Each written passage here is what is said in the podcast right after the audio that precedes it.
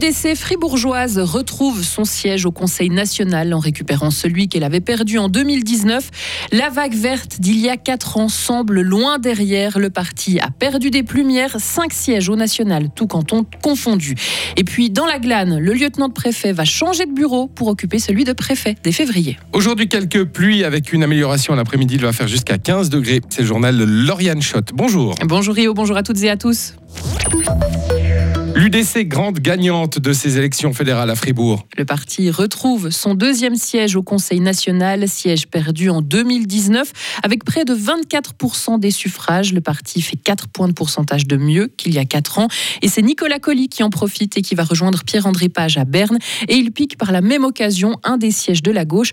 Un goût de revanche pour Nicolas Colli. Écoutez. On ne fait pas de la politique dans une logique de, revanche ou d'affrontement, mais de, de solution. Et paradoxalement, je pense que ce qui nous a coûté un siège il y a quatre ans permet aujourd'hui de le récupérer. C'est notre ligne claire. Notre ligne claire était un petit peu à contre-courant il y a quatre ans. Aujourd'hui, elle est plus en phase avec la population et c'est ceux qui payent. J'ai une pensée aujourd'hui pour Jean-François Rim qui avait fait les frais de cette conjoncture défavorable à l'UDC. Je suis sûr aujourd'hui, euh, s'il était candidat euh, à ma place, il, aurait été élu euh, triomphalement et ce ne serait pas moi et un goût amer spécialement pour le Parti socialiste qui perd donc son deuxième siège. La Lacoise Ursula Schneider-Schutel n'est pas réélue. Écoutez l'émotion de la perdante du jour. Je suis bien sûr euh, triste et déçue qu'on n'a pas pu carter ce siège. J'ai vu que j'ai fait quand même un bon score. Je ne le prends pas personnellement, mais c'est quand même euh, décevant, notamment pour le PS. C'est pas nécessairement beaucoup qui a manqué. Je pense que c'est notamment l'UDC qui a fait un grand effort, qui a mis beaucoup de moyens dans sa campagne. Alors on a aussi vu avec tous ces affiches, avec tous ces journaux qui sont arrivés, c'est là où on a une concurrence qui est assez forte. Parce que nous, le PS ne peut pas se permettre de mettre autant de moyens dans une campagne. Et puis Nadine Gobet fait son entrée à la Chambre basse pour le PLR. Pour le reste, les cinq sortants sont réélus. L'autre candidat de gauche, le vert Gérard André, tire un bilan mitigé de cette journée. Réélu au Conseil national, il termine toutefois à la cinquième place dans la course au Conseil des États, loin derrière la centriste Isabelle Chassot, la PLR Joanne Agapani, l'UDC Pierre-André Page et la socialiste Alice Écoutez Gérard André. Je suis très content de pouvoir continuer à siéger au Palais fédéral en tant que Conseil national. C'était quand même l'objectif principal. Après, pour euh, les États, euh, c'est vrai, j'ai pas maintenant pas accès au deuxième tour, hein, mais heureusement à l'Iséré. Donc ça, c'est ça, c'est une bonne nouvelle pour la pour la gauche plurielle. Personnellement, je suis quand même content d'avoir pu progresser d'à peu près 5000 voix. Euh, si je compare avec, avec les élections en 2019, dans la globalité, personnellement, j'ai que gagner. Donc je peux dire c'est personnellement c'est très beau, mais à nouveau pour la gauche plurielle euh, c'est autre chose. Et dans la course au Conseil des États, c'est donc la socialiste Alizé Ray qui devrait représenter la gauche au deuxième tour. Comme attendu, la centriste Isabelle Chassot termine donc en tête avec près de 7000 voix d'avance sur sa dauphine, la PLR Joanne Agapani. Et pour le deuxième tour, Isabelle Chassot a d'ailleurs certaines attentes. J'espère qu'un certain nombre de thèmes seront abordés dans cette campagne qui ne l'ont pas été dans le premier tour. Parce qu'il faut aussi montrer nos points de convergence, mais nos points de divergence. Avec l'UDC, par exemple, je pourrais montrer le point de convergence sur l'agriculture. J'ai toujours soutenu l'agriculture fribourgeoise. Je sais ce qu'elle représente pour notre canton et à quel point cette politique fédérale est importante pour elle.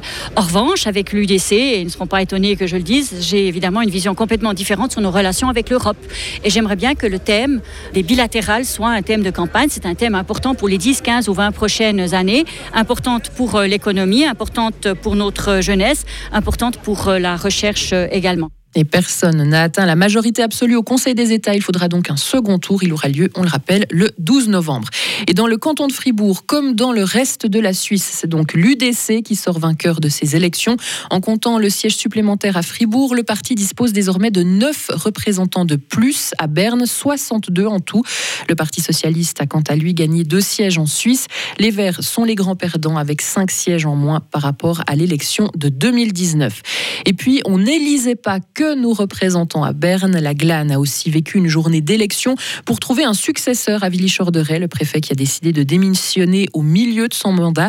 Et c'est son lieutenant de préfet qui a été élu dès le premier tour. Le PLR Valentin Barre a récolté 53% des voix hier. Il sera le nouveau préfet de la Glane dès le mois de février.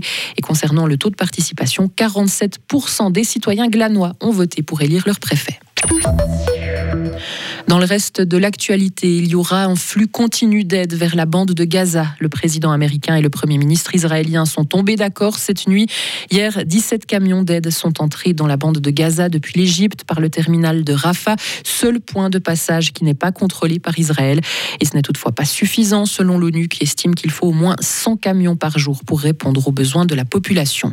L'Inde a pour sa part acheminé hier plus de 38 tonnes d'aide humanitaire dans la région égyptienne du Sinaï en faisant en faveur des civils palestiniens de la bande de Gaza. Il s'agit d'aide médicale ainsi que du matériel de secours, des soutiens humanitaires qui arrivent deux semaines après l'éclatement de la guerre entre Israël et le Hamas, ce mouvement islamiste qui dirige l'enclave palestinienne de Gaza où vivent près de 2 millions et demi de personnes. Et la région est actuellement la cible de bombardements. En tout, quelques 7000 personnes israéliennes ou palestiniennes ont été tuées depuis le 7 octobre. Et puis pour terminer, à Genève, près de 600 personnes ont manifesté hier après-midi demandant la libération des otages détenus par le Hamas.